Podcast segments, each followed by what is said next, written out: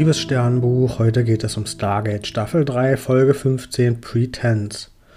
Und wir sehen einen Gleiter. Wir befinden uns im Weltraum und dort ist ein Gleiter der Goa'uld, der zwischen zwei Pyramidenschiffe hin und her fliegt. Und die Pyramidenschiffe werden vom Planeten aus zerstört mit ja, irgendwelchen Laserwaffen. Und diese einzelmächtigen Pyramidenmutterschiffe, die sind innerhalb von Sekunden besiegt und der Gleiter stürzt auf den Planeten ab und es stellt sich raus, da ist jemand drin, den wir kennen, nämlich Skara, der halt von dem Goa'uld hm, übernommen wurde, der Apophis sein Sohn ist. Also ja. Und währenddessen ist auf der Erde, dass das Stargate angegriffen wird und irgendwas kommt gegen die Iris gegen. Und das schafft es auch, die Iris zu durchdringen, weil die nämlich einfach durchlaufen. Es war zuerst eine Katze und dann auch zumindest eine humanoide Lebensform. Und es stellt sich raus, das sind die Tollern.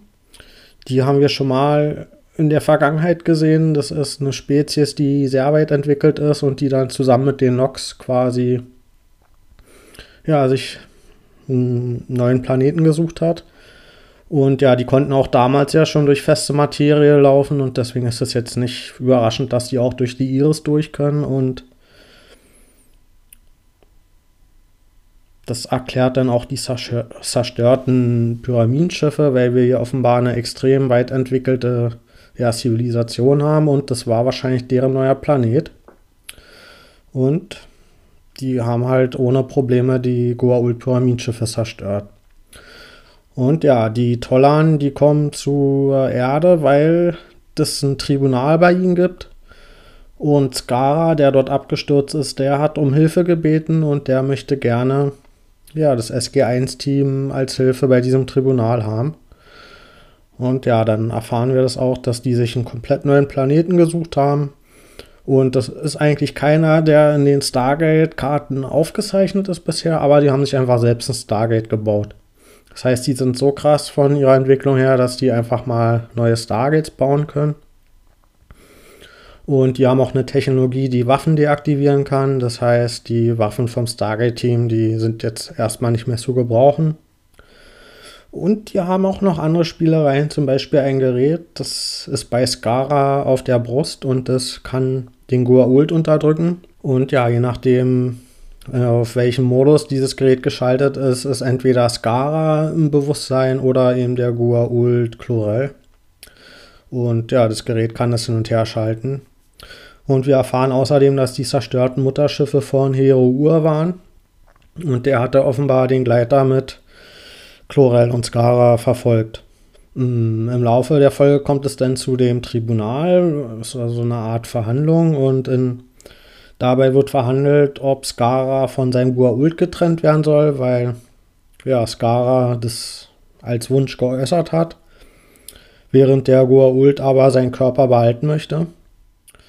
Und O'Neill und Daniel werden dann akzeptiert quasi als ja, Vertreter für Skara. Und dann kommen allerdings Goa'uld oder ein Goa'uld kommt in den Raum und er hat Schlangenwachen bei sich. Und das ist ein Goa'uld aus der ehemaligen Leibwache von Apophis und ja, der ist quasi der Vertreter für Chlorel. Und hier fällt schon mal direkt auf, dass die Tollern den seltsam freundlich behandeln, als wenn das überhaupt gar nichts Schlimmes wäre, dass da jetzt so ein und das ist auch einer von den bösartigeren Goa'ulds sich befindet. Und ja, dann gibt es noch eine dritte Person, das ist nämlich Lia von den Nox, also von diesen Waldelfen, die auch sehr weit entwickelt waren, die wir schon kannten.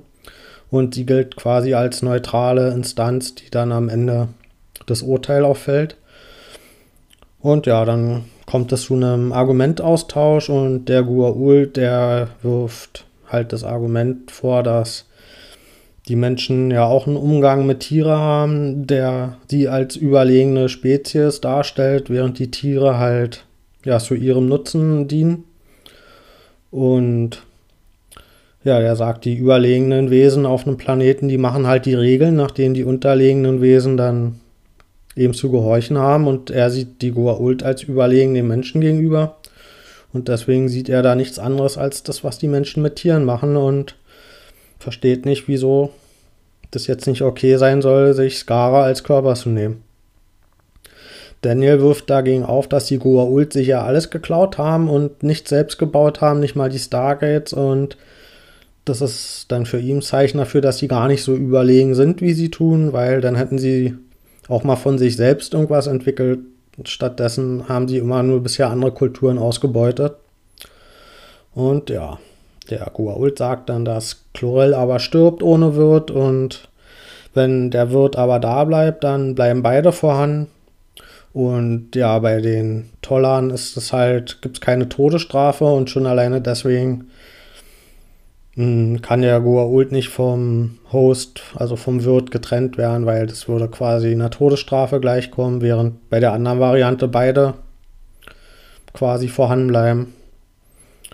Und ja, O'Neill wirft dann ein, dass die Tok'ra ja mh, hm, Symbionten von den Wirtinnen trennen können und dann können die sich von ihm aus einen freiwilligen Host suchen und das wäre für ihn dann die perfekte Lösung. Und am Ende kommt es dann auch zu dem Ergebnis, das sagt dann Lia von den Nox, dass eben beide am Leben bleiben sollen und aber sich Chlorel einen neuen Wirt oder neue Wirtin suchen soll und ja, so kommt es dann auch.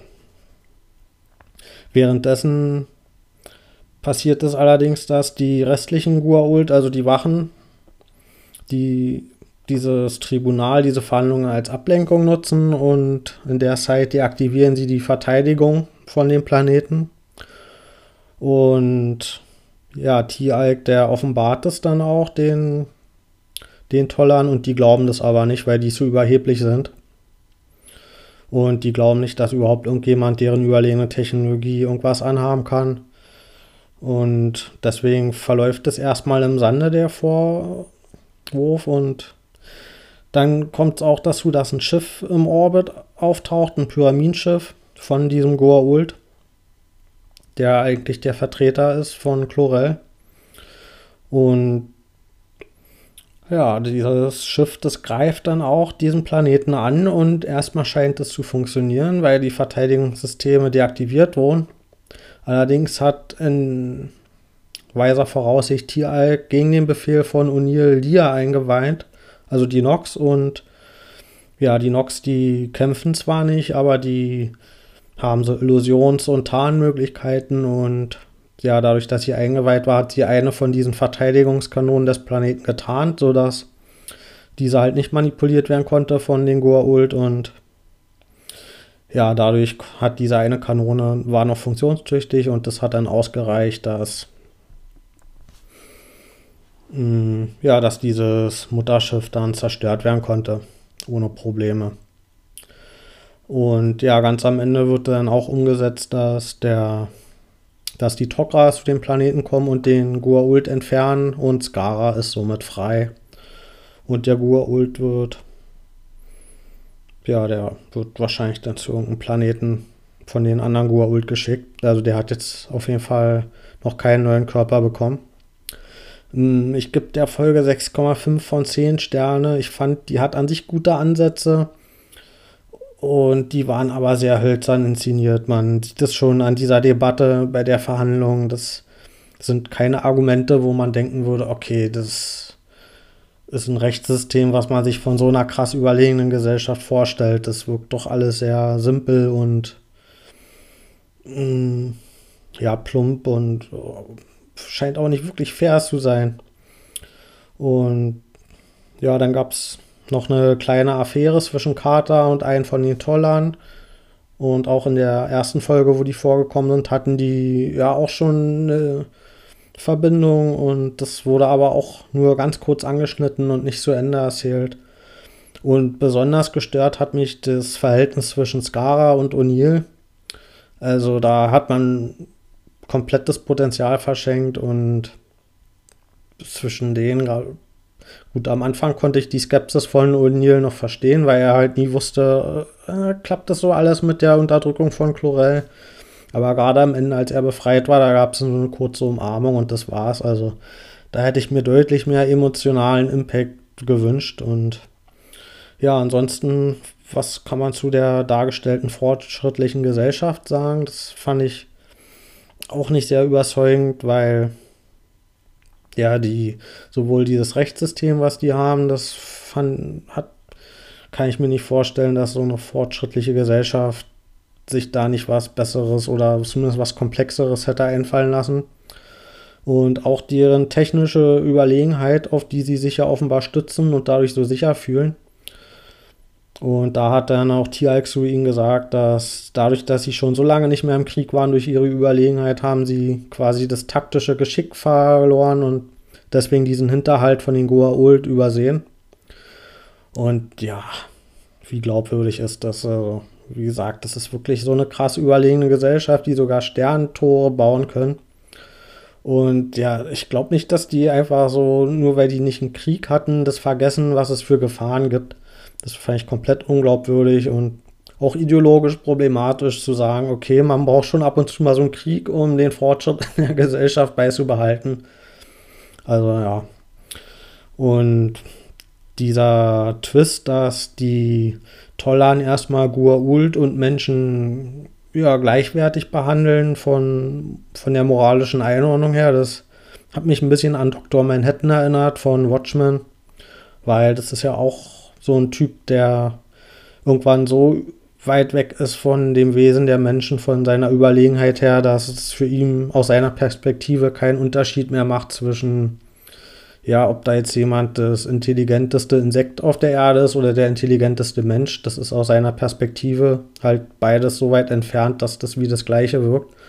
Und da kein signifikanter Unterschied aus seiner Sicht vorhanden ist. Und so hat das hier auch ein bisschen gewirkt bei den Tollern, dass ja, die Goa'uld, die sind zwar schlimm, aber ja, die Menschen machen wahrscheinlich auch ein paar andere Sachen, aber aus ihrer überlegenen Sicht das, ja, haben die sich da offenbar kein Urteil erlaubt und das fand ich aber einen billigen Ausweg in dem Fall, weil das ja schon offensichtlich ist, dass die Goa'uld, zumindest die System Lords, ja, was die für Methoden anwenden und wie viele Wesen darunter leiden und vor allen Dingen auch, wie notwendig das überhaupt ist. Mm, ja, ich finde, dass man das auch oder gerade als überlegene Gesellschaft dann da doch diesen Unterschied erkennen könnte und nicht sagen kann, ja, okay, ihr seid so weit weg von uns, wir sehen keinen Unterschied mehr zwischen euch und behandeln euch erstmal beide gleich neutral. Und ja, diesen Umgang der Menschheit mit Tieren, den kann man ja trotzdem auch kritisieren. Das ist ja nicht so, dass man dafür eine Absolution erteilen muss, aber ja, das macht halt das Verhalten der Gua'uld nicht ansatzweise besser. Zumal die Gua'uld dann ja auch Menschen ausnutzen und als Sklavinnen und als Wache nutzen und die essen ja dann auch wieder Tiere. Also bisher habe ich zumindest nichts davon gehört, dass die plötzlich Tieren gegenüber dann total nett sind und alle vegan leben. Das wäre dann mal was Neues. Also ja, bis bald.